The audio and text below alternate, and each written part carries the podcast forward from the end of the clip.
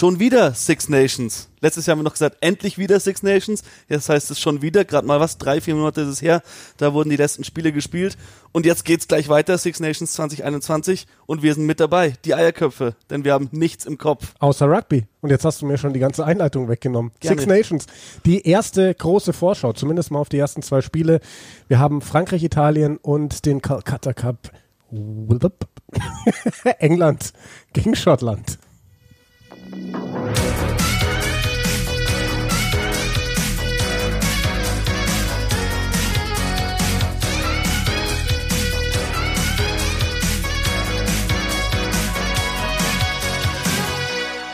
Ja, Simon, ist mir gerade kurz nicht mehr eingefallen, wer beim Calcutta Cup gegeneinander spielt, weil ich habe mich den ganzen Tag damit beschäftigt, weil ich das am Samstag kommentiere.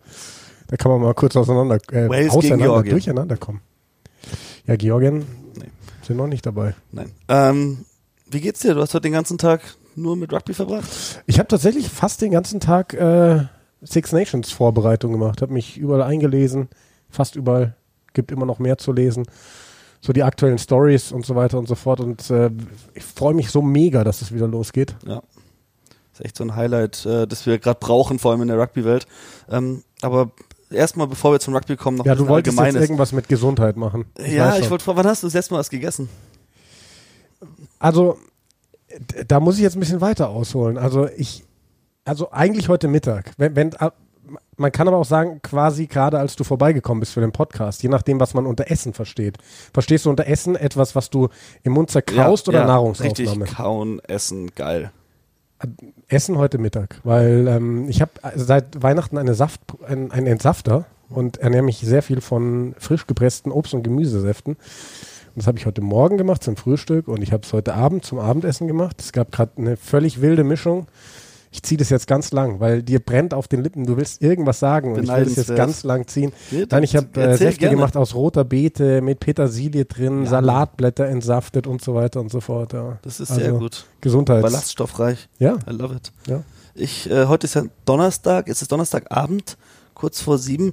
Da fällt mir ein, ich habe meinen 7 Uhr Saft zu Hause vergessen. Ich mache nämlich seit drei Tagen eine Saftkur. Ich habe seit Montagabend nichts gegessen. Stark. Nein. Es, es tut dir gut. Es tut mir nicht Wa gut. was Mann. macht der Kopf? Kopfschmerzen? Gestern war furcht, gestern war der furchtbarste Tag. Heute geht's ein bisschen besser. Heute ist auch schon der letzte Tag und ich sag's dir ganz ehrlich, eigentlich sollte ich dann die Nacht, also den heute Abend noch nichts essen, aber nachdem ich den letzten Saft getrunken habe, äh, werde ich was essen, weil ich halte es nicht mehr aus. Echt? Das ist du so, so se sechs Säfte für so, ein- ich weiß nicht, kennst du das so Entsaftungskur, Ja, ich. äh, nicht Entsa Saftkur, äh, Entgiftungskur so. ja, bei wem hast du das bestellt oder über Boah, wem das, hast du es? Weiß nicht, das hat meine Freundin gemacht. Die ist ja, die ist ja so ganz auf, auf äh, Hautpflege und so und die hat irgendwo gelesen, dass das gut für die Haut sein soll. Zumindest ist das die offizielle Version. Nachdem sie aber äh, nach anderthalb Tagen schon aufgehört hat und ich weitermache, glaube ich langsam, sie will einfach nur, dass ich abnehme. Nein, weil ich muss sagen, ich habe ähm, mir vorgenommen, nachdem ich diesen Entsafter, ich habe so einen Slow Juicer, der all die Enzyme und Vitamine erhält, ähm, nachdem ich den bekommen habe, habe ich beschlossen, ich will das auch mal ausprobieren, wie es ist denn mit so frisch gepressten Säften, weil ich viele Bücher gelesen habe, die sagen, da ist alles drin, was der Körper braucht und du gibst es dem Körper halt sofort verfügbar. Habe ich auch mal ausgecheckt, wie ist es, einen ganzen Tag lang nichts zu essen, sondern nur frische Säfte zu trinken. Ich hatte zu keiner Zeit am Tag Hunger. Ich war komplett satt und ich habe gar keine Nebenerscheinungen bekommen, wie Kopfschmerzen oder sonst was. Also mir ist es echt gut gegangen. Der dabei. erste Tag war bei mir auch super. Ähm, mich gut gefühlt, hatte wahrscheinlich noch genug Reserven, dass es auch wirklich kein Problem gibt. Und ich habe gut geschlafen, also jede Nacht. Ich habe abnormal gut geschlafen. Ich habe auch so eine App, die die Schlafqualität misst und so bei 100 Prozent gewesen. Normalerweise bin ich so um die 70, weil ich kein guter Schläfer bin. Abnormal, aber gestern war es schon furchtbar, vor allem nachdem dann äh, Sarah gesagt hat, sie isst jetzt was und ich dann daneben saß und meine Säfte getrunken habe. Das sind so, du hast sechs Säfte, 0,33 über den Tag verteilt, so alle zwei Stunden ungefähr. Und ähm, da sind unterschiedliche Sachen drin, halt auch so ein bisschen Sachen, die sättigen. Im einen der früh sind, glaube ich, Basilikumsamen, im nächsten sind Chiasamen, ähm, solche Sachen da mit drin. Aber halt sonst echt viel äh, Flüssigkeit. Man darf ungesüßten Tee oder Wasser dazu trinken, keinen Kaffee, keinen Schwarztee. Kopfweh, so, also Zuckerentzug, Koffeinentzug, alles dabei. Also äh, mir ging's schon besser, sage ich mal, aber ich freue mich dann heute Abend ein bisschen was zu essen. Und falls ihr euch jetzt denkt, fünf Minuten lang höre ich den Typen beim Reden über Saftkuren zu, was soll das eigentlich, so ein Rugby-Podcast? Sage ich euch, letzte Woche haben die Kollegen von Magenta Sportabteilung Basketball, die einen Basketball-Podcast machen, mich äh, angerufen als Überraschungsanruf und das einzige Thema quasi unseres Telefonats war Säfte. Oh. Weil der Kollege mitbekommen hatte, dass ich einen Entsafter hatte und er sich den gleichen bestellt hat. Und dann haben wir, glaube ich, äh, auch fünf Minuten lang über Entsafter geredet und äh, da gab es wohl auch viele Zuschriften, ob sie noch ein Basketball-Podcast waren. Ob ähm, noch ein Basketball Sind wir noch ein Rugby-Podcast? Den reichen wir danach, den gibt es dann morgen. ja, genau. Heute ist so, der Entsaftungspodcast. Danke fürs Zuhören. Das war's. Schönen Abend. So, kommen wir zu den Six Nations. So ist es. Womit fangen wir an? Mit dem Eröffnungsspiel? Frankreich-Irland? Sehr gerne, ja. Vielleicht einmal vorneweg. Ich verstehe seit dieser Woche überhaupt nicht mehr, dass irgendwo zu schlechte Zuschauerquoten in Sachen Rugby sind in Deutschland. Weder bei Pro7 Max noch bei The Zone. Mhm. Denn wir haben Millionen Zuschriften bekommen über Social Media. Du, ich, wir über die Eierköpfe, Manu Wilhelm, Sven Gabay. Leute, die uns ganz aufgebracht gefragt haben, was denn jetzt los ist. Bei der Zone sei nichts in der Vorschau zu sehen von Rugby. Ich habe es dann schon auch mal gepostet über meinen Kanal, über unseren Kanal. Ja, die Six Nations laufen bei der Zone, alle Spiele.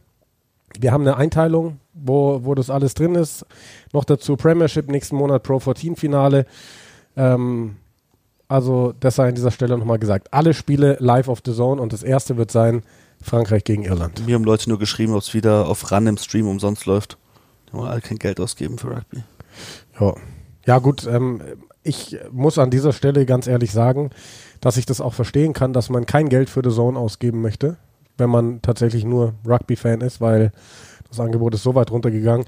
Dann wiederum kann man sich natürlich überlegen, will man die Six Nations schauen? Es gibt bei The Zone ja diese Möglichkeit, monatlich zu kündigen. Genau. Ich weiß gar nicht, was es kostet, wenn man das monatsweise zahlt. Ich glaube, dann ist Mittler man schon über 10 Euro, ne? Mittlerweile sind, glaube ich, 12 ja. oder 13 Euro. Aber ganz ehrlich, wenn es jetzt The Zone nicht schon seit 2016 gäbe und es ist einfach sonst überhaupt kein Rugby im Fernsehen verfügbar wäre und da würde irgendjemand sagen, irgendein Streamingdienst würde sagen, wir zeigen die Six Nations was wären Leute bereit dafür zu zahlen? Ich glaube, die meisten wären das dann schon bereit zu zahlen. Nur sind wir jetzt als Rugby-Fans in Deutschland auch etwas verwöhnt dadurch, dass der Sohn so viele Jahre so viel gezeigt hat. Mit Siebener, mit Pro 14, Premiership, Autumn Internationals, ein paar Sommertests, zusätzlich Champions Cup, Challenge Cup. Das war schon echt viel und da waren wir sehr verwöhnt.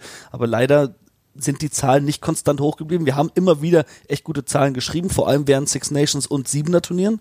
Aber es ist halt nicht konstant hoch genug geblieben, als dass sie die Rechte verlängert hätten. Und Apropos Siebener und Rechte, die liegen ja, also World Seven Series bei RAN tatsächlich. Da steht nur noch nichts fest, wann da irgendwie was weitergeht, aber da hoffen wir dann, dass wir dann irgendwann mal wieder positive Nachrichten für alle Rugby-Begeisterten haben und euch sagen können, dass es dann auf Pro7 Max oder zumindest auf ran.de läuft, aber da haben wir aktuell noch nichts. Und sobald Siebener wieder losgeht, für wird euch. das so geil, auch mit der ganzen Olympia-Vorbereitung und so, da kommen dann richtig gute Spieler wieder dazu. Richtig gute Spieler wie Gabin Villiers. Was ist das für eine geniale Überleitung, ha? Abnormal. Was Wahnsinn. ein guter Spieler. Wahnsinn. Ähm, spielt von Beginn an? Mit Frankreich gegen Italien, ja. Hat er bei den, ähm, hier bei den, äh, wie hießen die, Autumn Test, Autumn Nations Cup. Autumn Nations Cup, ja. Hat dann sein Frankreich-Debüt im 15er gegeben gegen Italien. Tatsächlich das Spiel, das jetzt auch morgen ansteht. Und dann aber auch gegen England gespielt. Und da hat er so fantastische Spiele gemacht und wir kennen den ja vom Siebener, was der da abgerissen hat. Und dann hat er letztens auch in der Top 14 für Schlagzeilen gesorgt, nachdem er Wakatawa im Malfeld den Ball noch aus der Hand getackelt hat. Mhm. Also der Typ ist eine Maschine, der ist so klein, der hat vor einigen Jahren noch was dritte Liga gespielt in Frankreich, hat dann, das hat uns mal ein Willen von erzählt, auf irgendwelchen Einladungsturnieren mit so einer französischen B-Mannschaft gespielt und alles auch in Grund und Boden gespielt. Und als er dann auf der World Series kam und da seine ersten paar Spiele gemacht hat, dachte man, der spielt schon seit Jahren da, war ungefähr der beste Spieler bei jedem Turnier. Super Typ, ich liebe den. Also, bei den Franzosen, sie sind auch bei den Buchmachern neben England der absolute Top-Favorit auf den Titel. Viele haben gesagt, letztes Jahr hätten sie eigentlich schon gewinnen müssen, hätten sie England nicht diesen Defensivbonuspunkt geschenkt.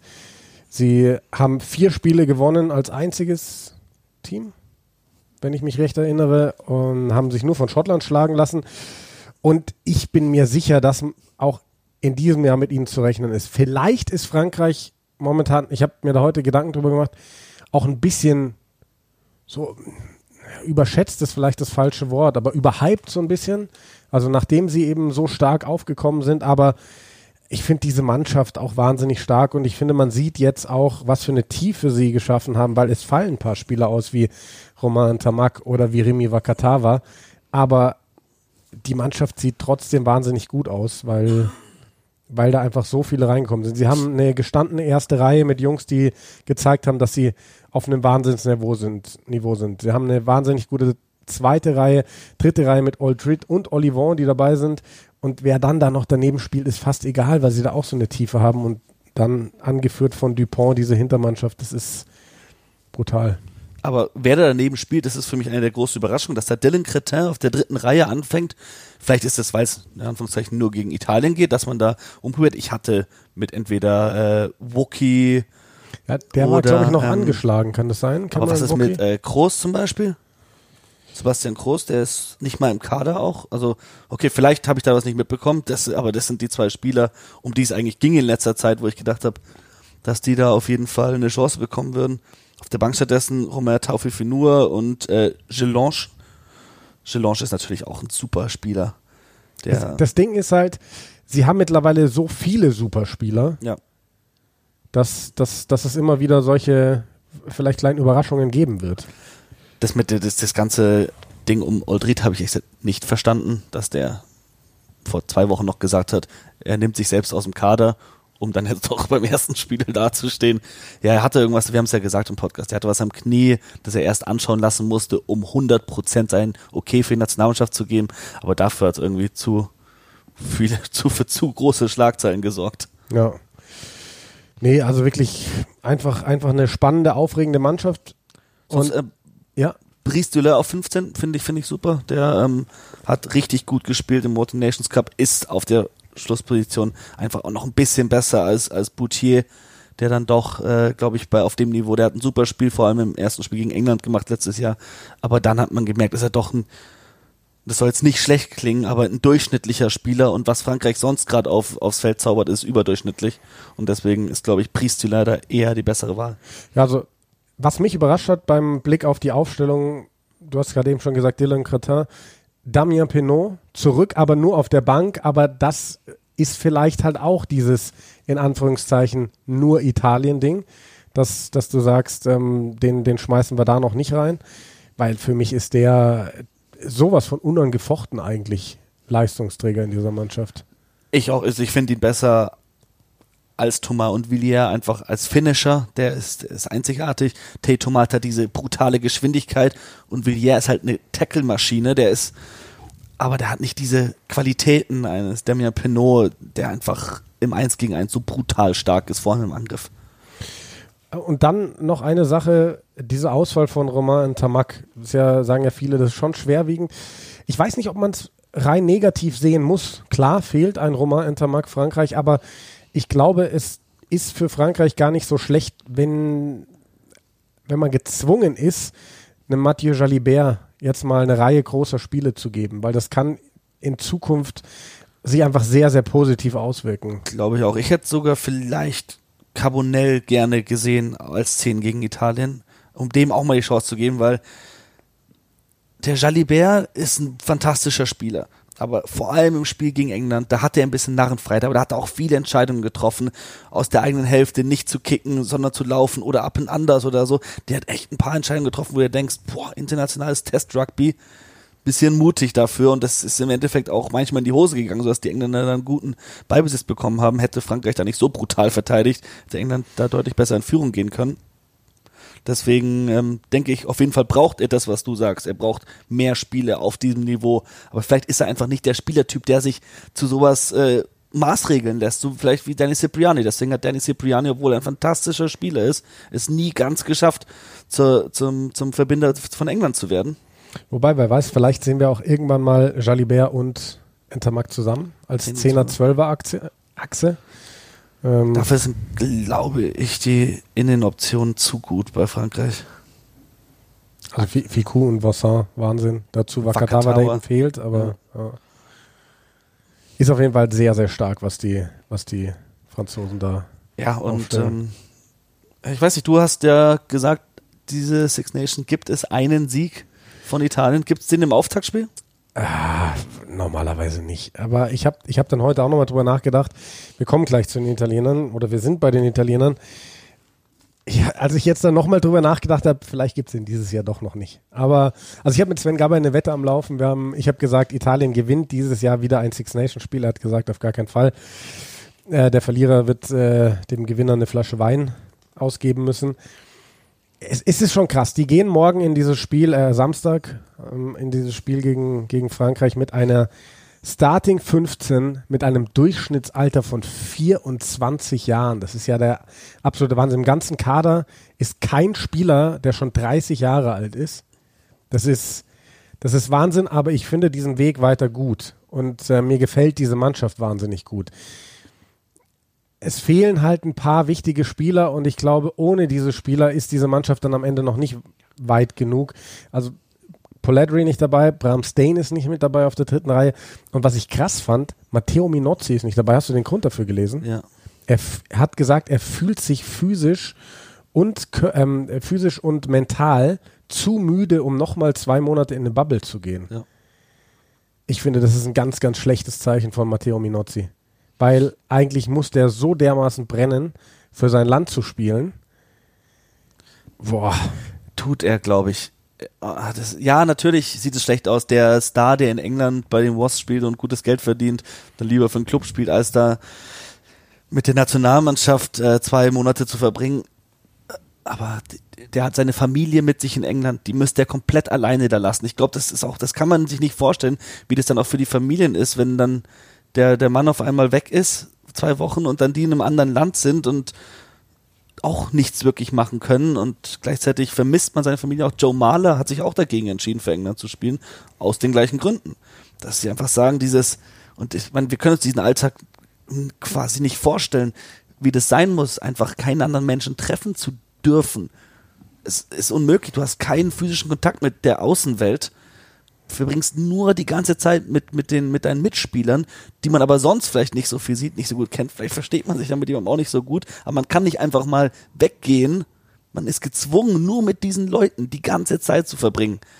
Ich glaube, das ist schon eine echte Herausforderung. Und wenn der sich dann nicht ähm, der, der gewachsen fühlt, dann ist es seine Entscheidung. Passt zu zwei Themen, die wir aber morgen erst besprechen werden. Da werden wir wahrscheinlich nochmal eine Zusatzfolge machen wenn dann auch die Kader von Wales und Irland draußen sind. Einmal Wales, Josh Adams rausgesperrt für die ersten zwei Spiele, weil er gegen diese Covid-Regeln verstoßen hat, eine Familienfeier mitgemacht hat und jetzt halt erstmal raus ist. Und auf der anderen Seite Paul O'Connell. Irische Legende, ist mittlerweile im Trainerteam der Iren. Und der ist ja auch Familienvater, kleine Kinder daheim war im letzte Saison hat er gecoacht in Frankreich, in Paris und hat gesagt, man kann sich nicht vorstellen, wie belastend das ist. Man, man hat so wenig Zeit für die Familie, das geht quasi nicht. Ähm, jetzt zurück in Irland hat er eigentlich schon gesagt, er, er lässt es sein mit dem Coaching. Und äh, dann kam Anruf von Andy Farrell und dann hat er gesagt, okay, Nationalmannschaft coachen ist was anderes, das ist nicht ganz so zeitaufwendig. Wir können in Limerick wohnen mit der Familie, aber ähm, die Geschichten lassen wir für, für morgen dann ja. für Wales gegen Irland. Ähm, Italien, es ist, es ist halt spannend, was bei denen rumläuft. Also schau dir das Spielmacher-Duo an. Stephen also, Varney und Paolo Garbisi. Die könnten, glaube ich, beide noch für die U20 spielen. Hammer. Und äh, spielen jetzt auf der großen Bühne. Das ist, du hast so viele junge Spieler dabei. Finde ich richtig gut. Varney und, und Garbisi. Für mich probieren die Italiener das, was die Franzosen geschafft haben. Diese Verlierermentalität komplett ausmerzen aus der Mannschaft, indem man so viel frisches Blut reinbringt und die ganzen ehemaligen Italien U20-Nationalspieler, die bringen was ganz anderes mit der Siegermentalität. Die haben in den letzten Jahren richtig gut gespielt, gute Ergebnisse eingefahren. Die kennen das nicht. Und das war auch ein Problem bei, bei Frankreich in den letzten Jahren, aber genauso bei Italien. Da kommen junge, vielversprechende Spieler hoch und werden dann so infiziert. Genau, von ja. den Spielern um sie herum, die sagen, hey, wir haben eh keine Chance. Und dann passiert das und am Ende geben wir das Spiel eh wieder aus der Hand. Ab Minute 60 kannst du uns abschreiben.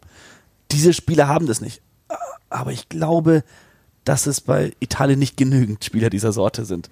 Es bräuchten, es bräuchten noch ein paar mehr, um das wirklich, diesen Umbruch zu schaffen. Und eine Sache, die ich gar nicht verstehe, ist die Nummer 12. Carlo Canna war für mich der beste Italiener in 2020. Er war auf jeden Fall stark. Also wir hatten diese Doppelspielmacherachse auch mit eben dem jungen Paolo Garbisi auf der 10 und Carlo Canna, der eigentlich ein Verbinder ist, der auf, auf die erste Innenposition gewechselt ist. Jetzt bringen sie Juan Ignacio Brex rein, einen Argentinier, der hat Argentinien Sevens gespielt, der hat Italien Sevens gespielt, ist jetzt seit ein paar Jahren in Italien und kriegt seinen ersten Start, kriegt sein Debüt. Wir können nicht allzu viel über ihn sagen. Ja, er hat ganz gut gespielt in der Pro 14 für Benetton Treviso. Ähm, keine Ahnung, ich lasse mich wirklich da mal überraschen. Was wir sagen können, er ist ein klassischerer Zwölfer. Der ist eher Typ Brecher, ist eher ein Wuchtpaket, der auch mal auf Kontakt gehen kann, aber vor allem auch die Tackles im Mittelfeld machen kann. Aber für mich hat das Kanner zum Beispiel auch gemacht. Es wäre kein Grund, warum man Kanner mit ihm ersetzt. Vielleicht kann er einfach mehr als Kanner. Wow. Nee, zur Erklärung noch kurz, er hat Argentinien Siebener gespielt und dann Italien Siebener. Wie geht das? Olympia Quali, äh, das Olymp Olympic Loophole, äh, während der olympischen Qualifikation gelten andere Residency-Regeln, andere äh, Ländervorschriften, äh, wie du dich qualifizieren kannst. Ähm, und so hat er es, weil er eben erst, erstens lang genug in Italien gelebt hat, zweitens auch italienische Vorfahren hat, war er spielberechtigt für Italien in dieser Olympia-Quali und nachdem er dann für Italien im 7er Rugby aufgelaufen war, war auch im 15 Rugby für Italien qualifiziert und so kommt das jetzt zustande, nur falls es da Verwirrung gibt. Also diese Mannschaft, ähm, da gibt es auch ein paar Überraschungen aus meiner Sicht. Er hat quasi die erste Reihe so ein bisschen durchgetauscht. Fischetti, Zilocchi waren bisher so die Starter, lässt jetzt der Traoré und Riccioni ran. Riccioni gilt seit Jahren als das größte Talent, das Italien seit Jahrzehnten auf dieser Position rausgebracht hat. Bin ich gespannt, ob er jetzt diesen nächsten Step gehen kann. Ich glaube, das wird ganz wichtig. Nicolo Canone, zweite Reihe, sitzt nur auf der Bank. Lazzaroni und Sissi. Das überrascht mich ein bisschen, weil Canone war für mich der Beste auf dieser Position, hat sich da ähm, festgespielt. Was mir gefällt auf der Bank ist, dass Federico Ruzza wieder dabei Ja, ist. Der, der hat, der war lange nicht dabei und der ist echt, echt stark. Übrigens wieder mit einem 6-2-Split auf der Bank, die, die Italiener. Sieben, nee, 6 2 Zwei, genau, sechs Stürmer, zwei, zwei Hintermannschaftsspieler. Und dann, ja, spannend, dritte Reihe. Michele Lamaro auf der 8. Der hat auch Autumn Nations Cup schon Einsatzminuten bekommen. Ähm, jetzt, wo die, die großen Jungs fehlen, Poledri, Stain, startet er. 22 Jahre jung, einer der, der vielen Jungen. Und dann, also Trulla hat mir gut gefallen, ob Außen oder Schluss. Er spielt jetzt Schluss quasi als Minozzi-Ersatz. Ähm, und ich glaube mit Monti Ioani, Ja. also so einem ähm, eingeitalienischen quasi, haben sie auch einen guten Finisher noch. Bin Hammer. gespannt, was Also, der da Der ist einer der Spieler bei Benetton, der aus nichts was kreieren kann. Der steht außen, du gibst ihm den Ball, der gewinnt seine 1 gegen 1 Sachen. Der finisht, wenn du ihm den Ball fünf Meter vor der Mallinie gibst, egal wie viele Verteidiger im Weg stehen. Auf jeden Fall ein Spieler, auf den man achten sollte. Mit der Nummer 11 dann, äh, Montiuani. Äh, hat pro, pro 14 Spiel einen Versuch im Schnitt. Also das ist schon ja, aller Ehren wert. und das mit Benetton, was meistens eine Mannschaft ist, die zwar in den letzten Jahren mehr oben mitgehalten hat, aber vor allem, wenn es dann gegen die krassen irischen Mannschaften geht, oft das Nachsehen hat. Wenn er dann so einen Schnitt hat, Hut ab. Gut, also schauen wir mal bei Italien. Die nackten Zahlen zu Italien. Seit 2015 kein Spiel mehr gewonnen. Das sind mittlerweile 27 Spiele in Folge bei den Six Nations ohne einen Sieg. In Gegen- dieser gegen Zeit haben Schottland sie damals, gegen Schottland war der letzte Sieg. In, bei diesen 27 Niederlagen nur zweimal mit weniger als 10 Punkten Differenz verloren. Das ist schon heftig, aber wer weiß. Vielleicht liege ich richtig und Italien gewinnt in diesem Jahr doch mal wieder ein Spiel. Ich würde es mir wünschen. Ich würde es mir auch wünschen. Es gibt kaum ein besseres Spiel für Italien als das erste. Das ist immer das Spiel, wo sie für eine Überraschung sorgen können. Und ich würde es mir wünschen, ich glaube aber, dass die Franzosen einfach zu heiß drauf sind, es der Welt zu beweisen, dass sie eine der besten Nationen mittlerweile wieder sind. Und dass die Franzosen dieses Jahr ganz klar die Six Nations gewinnen wollen. Und äh, ich weiß noch, wie wir letztes Jahr vor den Six Nations gesagt haben, so schwer einzuschätzen, Frankreich, und wie die uns weggeblasen haben im Endeffekt am ersten Spieltag schon und dann auch danach. Aber es ist ja auch dieses Jahr alles so unfassbar schwer einzuschätzen. Ich habe auch da so ein paar Predictions durchgelesen. Überall ist Wales auf 5 prophezeit. Also, wie willst du denn die Leistung von Wales einschätzen vor diesem Turnier? Am Ende steht Wales auf der 1, weil sie vier Spiele gewonnen haben. Es ist, es ist nicht unmöglich, ich glaube es nicht, aber wenn die letzten Jahre mir eines gelehrt haben, es kommt immer, immer, immer anders, als man vorher denkt. Also Ist ja, doch so, oder? ist es. Wir können gleich äh, mit dem, mit dem Calcutta Cup gerne weitermachen, Ja, weil ich als großer England-Fan habe verdammt Angst vor diesem Spiel. Ähm, Aber ich finde es gleichzeitig so geil, was Schottland mittlerweile für eine 15 aufs Feld stellen kann. Ja. Wie Hammer ist das bitte? ja. Okay, fangen wir mit den Schotten an. Die Mannschaft, vor, vor der du Angst hast. Ähm, Wir haben letzte Woche in der Kaderbesprechung schon gesagt, dass da einige starke Spieler sind. Und jetzt sieht man das vor allem in der Gegenüberstellung mit England. Ich finde es fast das im Kontext noch interessanter. Wenn man die schottische Mannschaft alleine anschaut, sieht die gut aus. Aber wenn man sie dann eins zu eins vergleicht mit der englischen, könnte man echt die schottische vorne sehen. Weil bei den Engländern, eben entscheidende Spieler fehlen. Vor allem auf der ersten Reihe, aber auch auf der dritten. Und natürlich ein Tuilangi auf Innen, den sie einfach seit Jahren nicht geschafft haben zu ersetzen. Ja. Ja, ähm, schauen wir uns die schottlich, schottische Mannschaft an. Also wir können ja wirklich mal durchgehen. Ein großes Fragezeichen ist bei mir die erste Reihe. Also Rory Sutherland letztes Jahr bombastische, bombastische Six Nations. Ich habe heute wirklich Sprachprobleme. Ähm, für viele ist nur der alleine rumsitzt und am Laptop und nicht ja, das, redest. das stimmt, das stimmt. Das, er, er ist für viele wirklich fast schon Starter bei den Lions, wenn die dann in diesem Jahr zusammengerufen werden.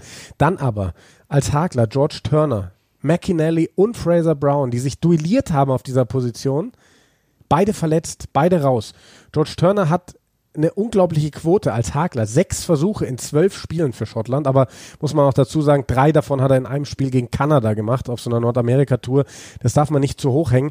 Ist für mich die Frage, hat der das ganz, ganz große Niveau, aber so ein Spieler, also er ist sicherlich ein solider Spieler und das kannst du ja auch mal verstecken mit einer wirklich geschlossen guten Mannschaftsleistung. Und Sander Fagerson, der ähm, so, so ein Kraftprotz ist, das wird für mich so ein geiles Duell übrigens, Ja. wenn man das schon mal gegenüberstellen darf. Alice Gensch und Sander Fagerson gegeneinander. Also da, boah, da treffen junge Hormone aufeinander, das ist kracht. Cummings und Johnny Gray auf der zweiten Reihe, dazu Richie Gray zurück auf der Bank. Einfach geil. Und die dritte Reihe mit Richie Watson, Matt Fagerson. Vielleicht eine Überraschung, dass der auf der Acht starten darf. Aber du hast Gary Graham noch auf der Bank. Das ist so tief besetzt, was Ja. bei denen geht. Das ist tatsächlich das Einzige, was ich schade finde. Ich hätte gern Gary Graham vom Anfang angesehen, weil ich glaube, der bringt genau den Spielertyp mit, den du im Calcutta Cup brauchst. Ryan Wilson vor drei Jahren, als sie in Schottland gespielt haben und sie das Spiel gewonnen haben, der zusammen mit Barkley und, und Watson in der dritten Reihe einfach nur für Furore gesorgt hat und die Engländer getriezt hat. Das ist Gary Graham.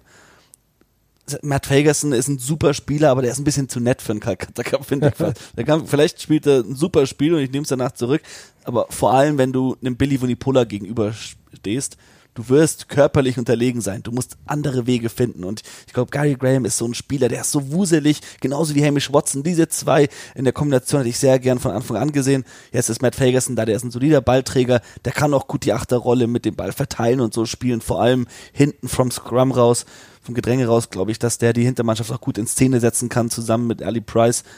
Die sind auch äh, bisschen eingespielter als ein Gary Graham, den du da jetzt mit reinbringst. Und noch dazu spielt er ja beim Premiership Überraschungsteam, muss man eigentlich sagen, bei Newcastle mit fünf Siegen aus sieben Spielen. Momentan Tabellenvierter, standen auch schon noch höher. Das heißt, er kennt ja auch all seine Gegner. Ähm, Wäre für mich auch so ein Argument gewesen, den zu bringen. Aber also erinnerst du dich an eine schottische Mannschaft, wo du beim Anblick der Bank jemals gesagt hättest, wow, was da noch reinkommt? Und jetzt schaust du und siehst Richie Gray, Gary Graham, einen Hugh Jones für die Hintermannschaft. Das ist schon wahnsinnig stark, was da geht in der Tiefe. Also auf jeden Fall. Ich glaube trotzdem auf der Bank, dass die Engländer vielleicht noch ein Stück besser sind, aber eben nicht so entscheidend, dass du sagen kannst, ah ja, die Schotten, die halten das nicht durch. Ich glaube eher, dass wirklich ähm, das ist ein Spiel, das wird so ein Spiel auf Augenhöhe. Das wird richtig, richtig Spaß machen. Ja, und dann also, lass uns noch über die Hintermannschaft reden. Wichtig, du hast Finn Russell zurück. Ähm, wir erinnern uns, was der aufgezockt hat. Vor zwei Jahren war es bei diesem Jahr, Jahrtausendspiel, als England mit 31 geführt hat und dann in der Nachspielzeit erst das 38, 38 gemacht hat.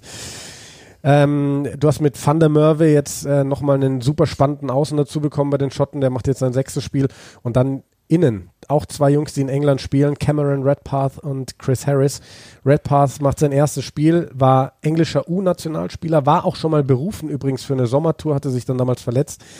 Jetzt tritt er so ein bisschen in die Fußstapfen von seinem Vater. Der war nämlich äh, schottischer Kapitän mal früher, eine richtige Legende in Schottland. Und den haben sie jetzt überzeugt bekommen, dass er für Schottland aufläuft und äh, nicht in England bleibt. Und da bin ich halt wirklich gespannt, ähm, was der bringen kann, weil ich habe das auch schon mehrfach gesagt. Für mich ist die Innenbesetzung das größte Problem der Schotten gewesen in den letzten Jahren. Ich habe auch viele Gespräche geführt, letzte Woche, die letzten, letzten zwei Wochen eigentlich, vor allem über, über diese schottische Hintermannschaft. Ich habe immer Duncan Taylor eher auf der 12 gesehen. Aber ich bin froh, dass es Redpath ist, weil ich glaube, er gibt Finn Russell noch mehr Optionen. Er ist auch ein, ein schneller Spielmacher-Typ, der aber eben auch die weiß, wann er flach zu gehen hat, wann tief zu stehen hat, der auf jeden Fall gerne mal in die erste Receiver-Rolle gehen wird, den Ball nimmt und dann hinterm Rücken von Harris, der eine Flachlinie läuft, zu Russell. Russell damit ein bisschen mehr Platz, kann den weiten Pass spielen, kann Kick drüber setzen, kann, hat alle Optionen quasi. Das ist das, was ein Finn Russell braucht, ein Zwölfer, der mit ihm harmonieren kann. Und das, glaube ich, ist super, da einen Red Path zu haben. Und gegenüber hat er jetzt auch einen unerfahrenen Spieler. Das, glaube ich, spielt ihm auch ein bisschen die Karten. Es ist zwar ein wuchtiger Spieler mit Ollie Lawrence, über England können wir gleich reden, die wählen die Variante nicht Ford Farrell. Ich glaube, gegen Owen Farrell hätte Redpath mehr Probleme, weil der ihm die ganze Zeit im Gesicht wer seine Spielzüge lesen würde und das sehr frustrierend sein kann, vor allem bei so einem Debüt dann gegen Owen Farrell spielen zu müssen. Mhm. So hatte Ollie Lawrence natürlich, gegen den muss er erstmal verteidigen. Der ist ein brutal explosiver, wuchtiger Typ, über 100 Kilo, der gern mal über ihn drüber laufen wird. Genauso schwer ist es aber andersrum für Ollie Lawrence, gegen Cameron Redpath zu verteidigen, weil der hat auch brutal gute Beinarbeit, kann mit Sidesteps sich durch jede Lücke eigentlich durchwuseln. Also das wird super interessant. Zwölfer kombiniert Zwölfer gegeneinander. Ich glaube, auf 13 wird es ein bisschen langweiliger mit Harris gegen Slade. Beides super solide, gute Spieler. Aber auf der Zwölfer-Position könnte sich dieses Spiel sogar entscheiden. Ja, dann äh, skippen wir doch gleich mal oder gehen wir, gehen wir rüber zu, zu den Engländern. Ähm, ich weiß, du warst vor allem davon überrascht, dass sich Eddie Jones gegen George Ford in der Startformation ausgesprochen hat.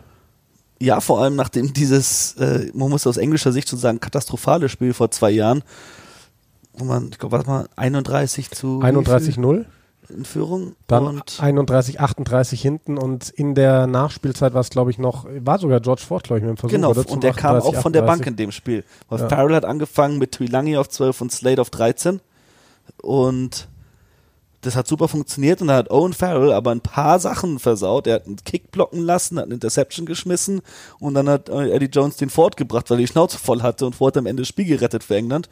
Mutig, dass sie jetzt in dem Spiel diese Variante wählen. Sie versuchen halt immer noch den Ausfall von Tuilangi irgendwie zu kompensieren. Ollie Lawrence gilt da als ein Spieler, der das kann, aber bei den Engländern in der Hintermannschaft fehlt es mir an Optionen. Dieses einfach Tuilangi ersetzen, und dann das gleiche spielen, es funktioniert nicht. In den Spielen, wo es nicht gut lief in den letzten Jahren, gegen Südafrika im Finale, gegen Frankreich bei den Six Nations und auch gegen Frankreich beim Auto Nations Cup übrigens, waren die Ideen los in der Hintermannschaft im Angriff. Vorne auf der 22, weiß Gott, wie viele Phasen im Sturm gespielt. Wenn es dann nicht durchging, weil die Verteidigung zu gut war, dann haben sie den Ball in die Hintermannschaft gerufen, einfach weit gespielt. Wie oft haben wir dieses Szenario gesehen? Elliot Daly und Anthony Watson rechts zwei gegen zwei. Und dann haben sie versucht, irgendwas zu machen. Ich erinnere mich so gut, so oft hatten wir diese Szene und dann spielt entweder Daly zu früh den Pass und Watson wird ins Ausgetackelt oder er ihn zu lang, Turnover. Und das ist natürlich nicht die Schuld von den beiden, weil die bekommen den Ball freigespielt und müssen dann was machen, weil wenn's, wenn die in der Hintermannschaft den Ball da außen bekommen, dann muss es zählen, weil dann hast du schon so viele Meter hergegeben, dadurch, dass du den Ball nach hinten gepasst hast, dass du was machen musst. Aber das ist halt einfach, dass die Engländer da nicht konsequent genug sich die Räume freispielen. Und ich glaube, ein Ollie Lawrence weiter innen auf 12 wird dir außen nicht den Platz geben. Es ist viel effektiver, ihn da auf 13 zu stellen oder ein Paulo Odogwu, den ich sehr gern da gesehen hat, der da sich durchkämpfen kann oder eben die harte Linie geradeaus läuft, die Leute von außen nach innen rein auf ihn zieht und dann können die Spieler hinten rumgehen und an ihm vorbei und außen vorbei. Ähm, deswegen, glaube ich, in der Hintermannschaft können wir von England im Angriffsspiel nicht viel erwarten. Ich glaube, dass es sehr konservativ sein wird. Owen Farrell wird die ganze Zeit kicken, wird darauf hoffen, dass Schottland Fehler macht und sonst ist es das Power Game im Angriff und da kommt es darauf an, wie gut die Schotten verteidigen. Ich habe äh, auch das Gefühl, dass die Besetzung der dritten Reihe sehr konservativ ist. Mit ja. Wilson und Curry gehst du halt auf Verteidigung pur. Also Jack Willis hat es wieder nicht in den Kader geschafft. Das ist. Hätte Underhill sich nicht verletzt, hätte Underhill sicher gestartet. Auf jeden Fall.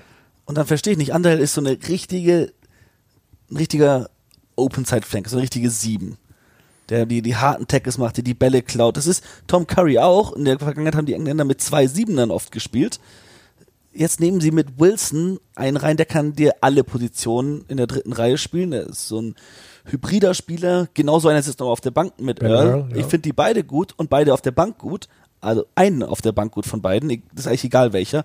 Aber ich finde, du startest das Spiel mit Willis. Wenn Underhill raus ist, ersetzt du Underhill und bringst nicht deinen Auswechselspieler rein, sondern du ersetzt den Spieler, den du haben wolltest von Anfang an. Und da ist Willis für mich die klare, äh, die deutlich, deutlichere Entscheidung. Das ist so ein typisches Eddie Jones-Thema. Ne? Wir, wir fragen uns seit Ewigkeiten, warum nicht Jack Willis, warum nicht Jack Willis? Dann durfte er endlich sein Debüt geben, aber er scheint so einer dieser Spieler zu sein, die unter Eddie Jones einfach nicht ihre endgültige Chance Der hat sich bekommen. so zum falschen Zeitpunkt verletzt. Vor drei Jahren war er die neue Wahl von Eddie Jones auf der 7. Da hat er ihn nominiert für die Tour nach Südafrika. Äh, ja doch, vor, nee, vor zwei Jahren, doch, nee, vor jetzt zweieinhalb Jahren, knapp drei Jahren war es. Und dann hat er sich im Halbfinale gegen die Series da das Kreuzband gerissen, furchtbar. Und jetzt hat er sich zwar in den Vordergrund gespielt, in der englischen Liga, aber nicht in Eddie Jones Büchern. Der will da seine, ja, der will jetzt seine erfahrenen Spieler, die auf dem Niveau eingespielt sind und die in dieser Mannschaft harmonieren, versteht man auch. Ich bin aber gespannt, wie, wenn sich die Six Nations weiterentwickeln, ob wir einen Paulo Odogwu, einen Jack Willis, vielleicht sogar einen Harry Randall sehen werden. Harry Randall nur, wenn sich Ben Youngs oder Dan Robson verletzen sollte, bin ich mir sicher. Dan Robson wird Glück haben, wenn er mehr als 10 Minuten bekommt pro Spiel. Ben Youngs wird fast durchspielen alles. Weil so ist Apropos Eddie Ben Jones Youngs, halt. ne? 105. Spiel am Samstag. Ihm fehlen danach noch neun zum Rekordhalter für England, zu Jason Leonard. Und ich bin mir ziemlich sicher, wenn er fit bleibt, dann dürfte er das wahrscheinlich sogar dieses Jahr noch hinkriegen. Ist möglich, ja. Ja. Ich sag's, dieses Spiel wird brutal spannend. Und ich glaube, das kann sich an Kleinigkeiten entscheiden. Ich sag dir, Murray Toje wird das Spiel seines Lebens machen. Der macht immer geile Spiele, aber das ist so ein Spieler, den braucht England da. Volle Kanne, laut und nervig für den Gegner mittendrin. Du brauchst einen Curry, der seine Tackles macht. Du brauchst einen Billy Vunipola, der gut im Angriff ist. Und du brauchst vor allem eine bessere Gasse als die Schotten. Bei den Schotten ist es vielleicht die eine Schwäche durch den eigentlich dritten Hakler, der von Beginn an spielt und auf der Bank kein erfahrener Ersatz. Wenn du die Gasse der Schotten angreifen kannst und die Schotten es nicht schaffen, guten Ball von der Gasse zu bekommen, dann gewinnt England dieses Spiel. Aber wenn die Schotten das hinbekommen und an der Gasse keine Fehler machen, dann haben sie sonst die Spieler auf jeden Fall, um das Ding in Twickenham zu gewinnen. Ja. Das wäre riesig für diese Six Nations alleine. Apropos, ähm, wo du es gerade angesprochen hast, äh, Ersatzhakler bei Schottland, David Cherry. Der war vor zwei Jahren schon mal im Six Nations Kader, hat aber noch keinen, keinen Einsatz. Der hat vor drei Jahren noch in der dritten französischen Liga gespielt. Ja? Also, dass Sauber. man da mal die, Zusammen mit Gabert Villiers wahrscheinlich. ja, wahrscheinlich. Ähm, also, das ist, das ist schon wirklich Notbesetzung, muss man so sagen, bei den Schotten. Aber das ist eine einzige Position. Wo du es eben von Etoge hattest, das finde ich halt schön. Johnny Hill auf der zweiten Reihe. Ganz anders als Jack Willis. Der hat so geiles Rugby gespielt und wir haben dauernd gesagt, der muss doch jetzt mal bei England und der hat es geschafft, sich festzuspielen, weil all die Launchburys und Crews und Laws und so weiter, da denkt gerade kein Mensch mehr dran, weil du hast einen Johnny Hill neben Maro Itoje, du hast das Ding einfach besetzt, ohne dass da irgendjemand diskutieren würde. und du hast Courtney Laws von der Bank. Ja. Der kann dir sechs covern, der kann dir zweite Reihe covern, der bringt auf jeden Fall was, wenn der ins Spiel kommt. Der ist so ein richtig harter Spieler. Willst du kein Schotte sein nach 60 Minuten, ne? 60 Minuten, ne? wenn da ein Courtney Laws von der Bank kommt, ein Ben Earl von der Bank kommt, Luke Cowan Dickey, einer der gefährlichsten Hakler im Spiel, der kommt in der zweiten Hälfte, der legt die ganze Zeit Versuche für Exeter. Wer weiß, ob er ein Tap and Go macht? Wahrscheinlich nicht. Das erlaubt ihn der Owen nicht. Und dann hast du aber auch einen erfahrenen George Ford, den du von der Bank bringen kannst. Du hast Dan Robson, der das Spiel ankurbelt und Max Malins, wenn es ein bisschen X-Factor braucht. Also für mich hat England eine so starke Bank mit so vielen Optionen da. Ja. Aber Schottland halt auch. Es ist nicht so, dass du sagst, ja, nee, Schottland, denen werden die Körner ausgehen. Nee, Nein, auf gar keinen Fall. Wir haben über die Bank gesprochen. Auch einen Jakob Wanderfalt und äh, wer da noch draußen sitzt, äh, finde ich alles gute Jungs. Ja. Sie haben halt, warte mal, wen hat Schottland für die Back Three auf der Bank? Ich habe ich hab nur die Startformation. Ich, ähm, weil sie fangen mit Maitland, das überrascht mich übrigens, mit Maitland und Van der Merwe Eigentlich, an. eigentlich niemanden. Weil du hast Hugh Jones und Jakob Wanderwald draußen, dazu Scott Steele als, als Gedrängehalb.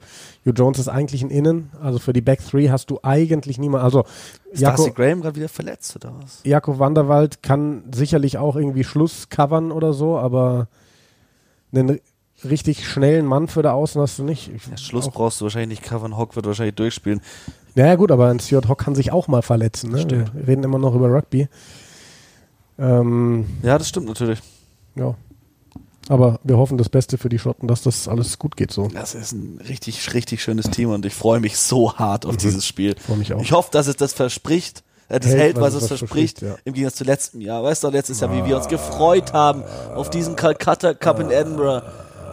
Und dann sind noch die Stadien voll damals. Weißt du noch, wie das war? Wir waren, ihr saßt ja, im Studio, wir haben uns so geregnet. gegenseitig angeschaut und wir so, fuck, geil. Und ja, es hat geregnet, aber wir dachten, da gibt's eine richtig geile Schlacht. Dann fängt dieses Spiel an. 6 zu 13. Ankick, aber wie es angefangen hat. Stuart Hocker diesen hohen, weiten Ankick gemacht. Sam Johnson hinterher gesprintet. Johnny May fängt den Ball und wird umgehauen von Sam Johnson, dass er fünf Meter nach hinten fliegt und den Ball verliert. Und wir schauen es nur an, so, jetzt geht's los. Und dann gab's Gedränge und dann wieder und dann nochmal und dann gekickt und dann hier und dann ja, das. und dann so viele dann, Fehler, ja. klar waren. Aber egal, lass uns das einfach vergessen. Es kann nur schöner werden eigentlich ja. jetzt, ja. Aber ich hoffe, dass es wieder so gut anfängt. Das wäre schön. Und dann. Da wird so viel Hass sein in dem Spiel, Mann. Das wird Hammer. So weitergeht, das wäre schön. Ja, Simon, dann äh, schließen wir doch unsere Folge für heute. Unsere erste Vorschau auf Frankreich, Italien und den Calcutta Cup. Und morgen melden wir uns dann nochmal mit einer kurzen Folge mit unserer Vorschau auf Wales, Irland. Wir wollen auch am Wochenende Clubhouse wieder machen. Da wollen wir dann wirklich mit euch allen, jeder, der Bock hat, diskutieren über die Spiele. Und ähm, das werden wir dann noch bekannt geben über unsere Social Media Kanäle wann wir das tun. Und ähm, ja, jetzt kommt wieder eh die Zeit der vielen Podcasts, ne? weil wir werden sicherlich Nachbesprechungen machen von jedem Spieltag und unsere Vorberichte. Ich freue mich drauf. Ich mich auch. Und sehr, wie? Sehr schön. Dann ähm, genießt du gleich mal dein erstes echtes Essen Erstmal nach ein paar letzten, Tagen. Meinen letzten Saft noch. Ich mache weiter Saftkur und ähm, ihr macht da draußen, was ihr wollt. Bis bald. Bis morgen.